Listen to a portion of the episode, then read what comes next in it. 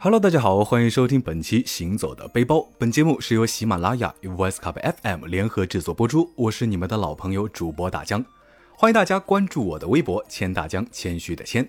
当然，也欢迎大家关注我的抖音，还有微信公众平台，搜索“大江浪浪”就能够找到。当然啦，非常欢迎你扫描节目介绍里面的二维码，加我的微信，加入我的微信粉丝群，会有不定期的粉丝福利活动。大家浪啊浪，二零二零，我们接着浪起来。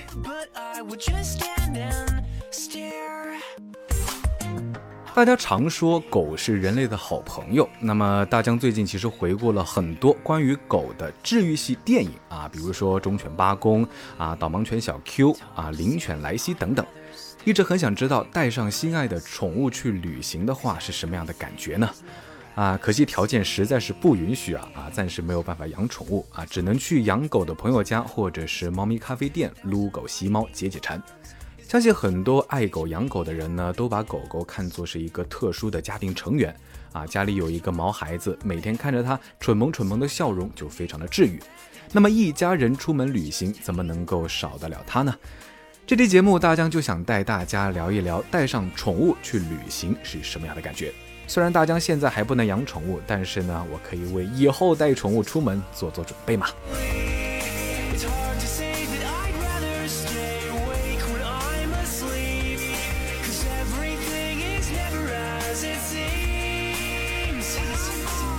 带宠物一起出门玩的话，要考虑的事情，说实话还挺多的啊。可能有人会问啊，除了狗狗，别的宠物可不可以带出门呢？啊，比如说什么猫咪啊、兔子啊、仓鼠啊、鹦鹉什么的。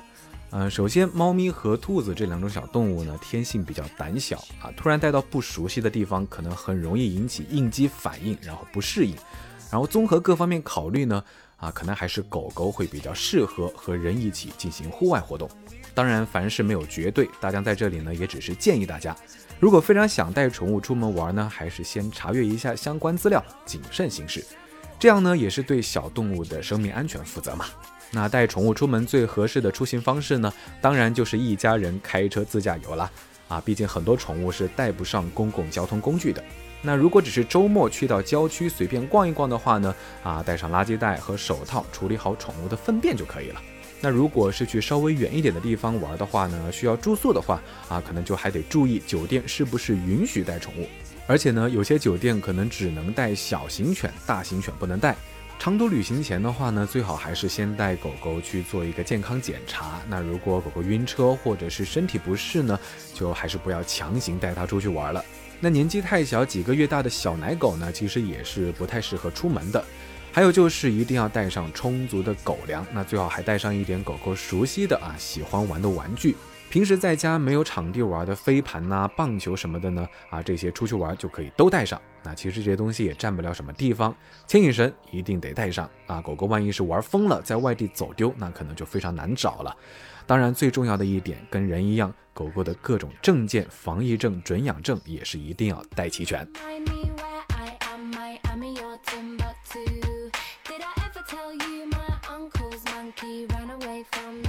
那虽然大江其实没有带过自己的宠物出去旅行，但是在旅行途中还是见过挺多带狗狗一起出来玩的旅行者们。啊，记得有一次去莫干山，就遇到了一家人带着狗狗来玩。啊，莫干山不愧是中国四大避暑胜地之一。在传说中，这里就是干将莫邪啊夫妇两人铸剑的地方。那大江对于这里的印象呢，就是森林茂密，空气特别好，适合骑行和散步。这里名人住过的别墅呢，也是特别多，比如说就有毛主席曾经下榻过的皇后饭店，杜月笙的临海别墅，蒋介石住过的武林村等等等等。除了这些呢，还有很多百年古寺啊，比如说云秀寺、天池寺、黄庙等等。而且呢，莫干山是不禁飞的，所以无人机爱好者呢也可以来这里尽情的玩航拍。莫干山各色各样的民宿呢还是特别多的。那大江当时就是和朋友一起订的一个带院子的房间，住隔壁的呢就是一对夫妇带着孩子，还有一只大金毛，全家开车出来玩。因为事先没有打听过，所以到了住宿的地方，他们才知道原来订的民宿狗狗是不能进房间的啊。所以呢，男主人就干脆陪着狗狗睡车里。那大江早起出门的时候呢，正好看到院子里一人一狗睡在车里，就和他们聊了起来。那大金毛呢，也真的是非常的可爱和听话，也听得懂主人的指令啊，会坐下去跟别人握手，非常有灵性。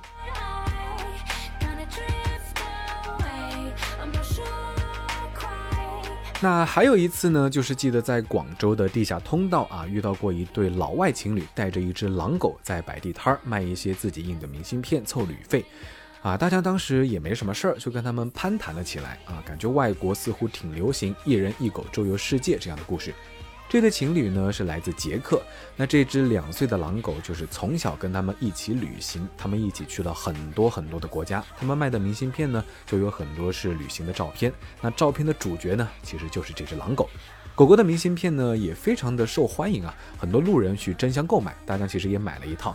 当聊到他们在中国的下一站的行程的时候呢，他们说想去杭州。那正好大江看到新闻，当时杭州推出了新的限制养犬规定，那他们的狗狗可能证件上会遇到一些问题，所以呢就善意的提醒了一下，拿着新闻翻译给他们看了。没想到刚说完没多久啊，好像就是城管要来了，整个地下通道的小摊小贩呢就开始收拾细软跑路。那这对老外的反应也是神速啊，大江一转头的功夫，连人带狗瞬间消失。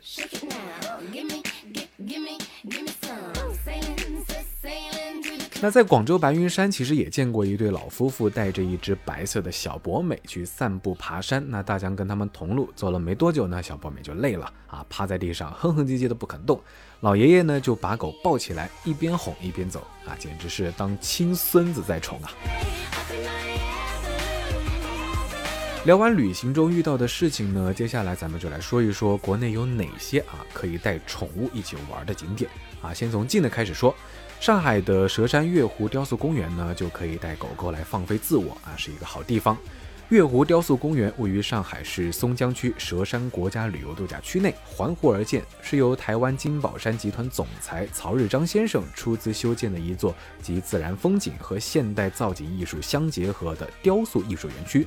成人票的话是一百二十块钱一张，宠物票呢是三十块钱一张。给狗狗买票的时候呢，需要带上宠物的准养证啊。停车的话呢，大概是七块钱一个小时，嗯，好像有一点点小贵。公园呢分为春夏秋冬四个园区，除了精美的雕塑之外呢，还有人造沙滩、戏水池、barbecue 烧烤啊，非常适合带上孩子和宠物一家人其乐融融的游玩。那上海另外一处位于宝山区的美兰湖景区呢，也是可以带狗狗撒欢的。而且呢，美兰湖是开放式景区，不用门票。开放时间呢是早上的九点到晚上的八点半，有大片的草地和绿荫。那湖和游步道之间呢是没有隔离栏的。夏天甚至还可以让狗狗去游泳玩水。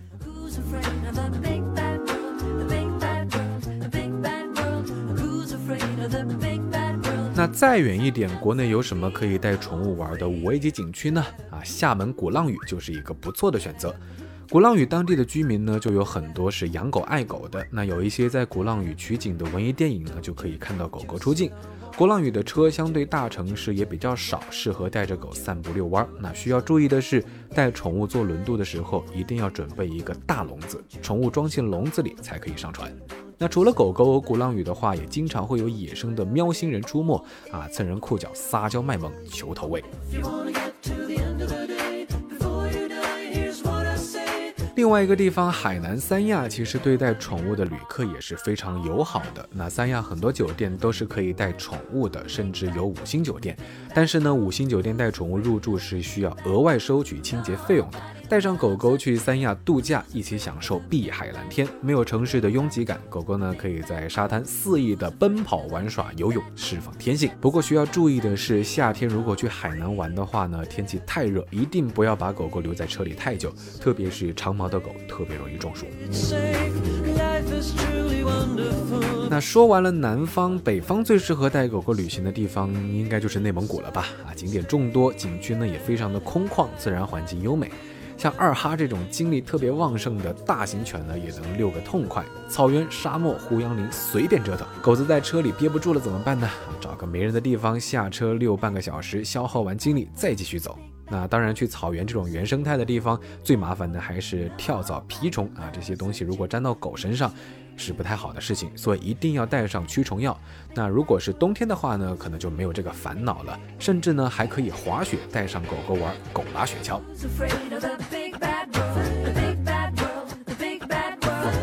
好，说了这么多呢，大家真的很希望赶紧养一只宠物，然后早日带它一起出去玩啊。